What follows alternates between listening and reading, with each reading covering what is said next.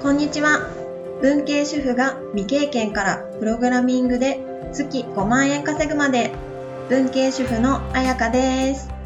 このチャンネルでは在宅ワークや副業をしたい方に向けて私がどんな方法で未経験からプログラミングで月に5万円稼げるようになったのかそのノウハウを提供していきます。いやー、今回第2回目の収録なんですがもうね、第1回目の配信と第2回目の間が2週間ぐらい空いちゃって、すいません。その間私何をしていたのかっていうと、ずっと台本を書いてました。いや、台本書くのってすっごい時間かかるんですね。いやでも、にしても2週間時間かかりすぎでしょって思うよね。もう本当私もね、すごいびっくりしてる今。どんだけ台本書いてたんだろうっていうね。まあ、本業の合間を縫って1日1時間ぐらいしかこの放送の準備に当てられてないっていうのもあるんだけど、にしてもね、2週間台本書くって思うよね。びっくりした。でも、なんか中には毎日放送されてる方とかもいるじゃないですか。皆さんどうやって配信内容を考えてるんですか？台本は書いてるのかな？それとも書かないでもその場で喋れちゃうんですかね？ほんとすごいよね。もう本当にすごくて、毎日配信してる方、もう尊敬、もう尊敬の眼差しで見てます。あ、聞いてます。尊敬の眼差しで聞いてます。ちょっと変だね。眼差しって目でしょ？耳差し？尊敬の耳差しで聞いてます。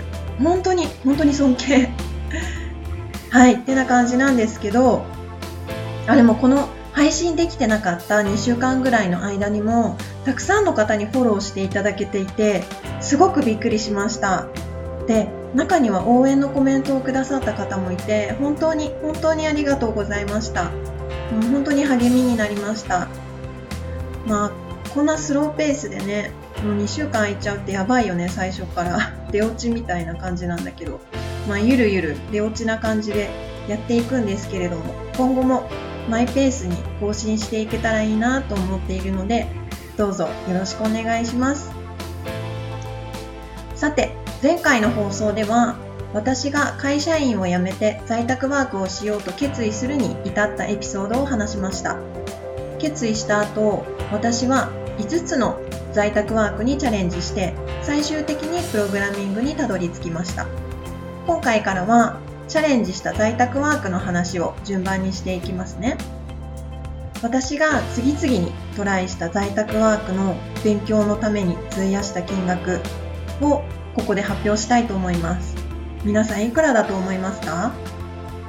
いくらだろう？在宅ワークの稼ぐ前に勉強するその勉強代として講座を受講したり環境構築をしたりっていうので払った金額ですなんと合計約180万円ですびっくりですよね。180万円、まず稼ぐために払いました。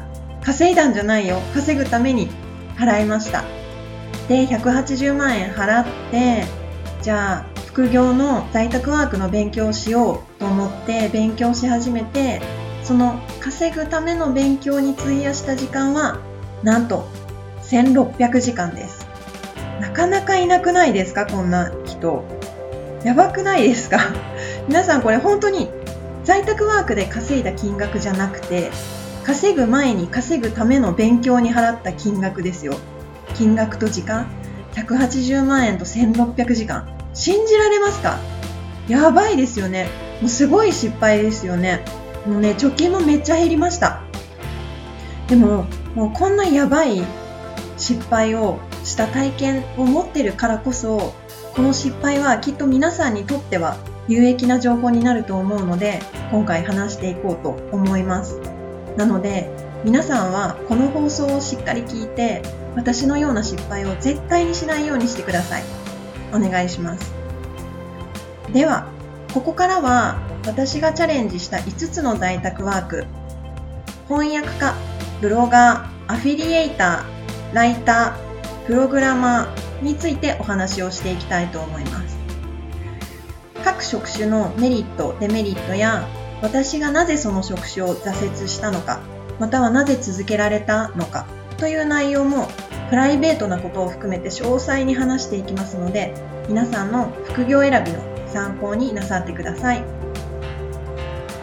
で最初にどの職種にも共通して言えることをまずお伝えしておきたいんですけどどの職種でも少額なら稼げます。ちょっとのお小遣いとかなら全然稼げます。ただ本当例えば翻訳家とかライターなら1文字 0. 何円だったりとかブロガーやアフィリエイターなら例えば600時間作業して数百円の収益ん？ごめんなさい。数百円の収益とかひどいとる0円とかもあり得る。そういう世界です。普通に会社員とかパートやアルバイトしてたらありえないですよね。600時間働いてお給料数百円とか。絶対ありえないですよね。でも在宅ワークやネットビジネスはそういうことが普通に起こる世界です。なので副業選びの時に大事なのは最初は収入は少しなんだけどでもどの職種なら一番早く自分が最も早く高い賃金にスケールアップできるのかを考えることです。なので今日はそうした視点からも話していきたいと思います。で話す順番は私がトライした時系列順に話します。なので興味がない職種がもしあればそこは聞き飛ばしちゃってください。でえーと、ちょっと一個一個の在宅ワークの話が長くなっちゃいそうなんで今回は短いですけどイントロダクションとして一回ここで終わりますね。次回からいよいよ本編がスタートです。楽しみにしててください。じゃあ今回は終わり。バイバイ。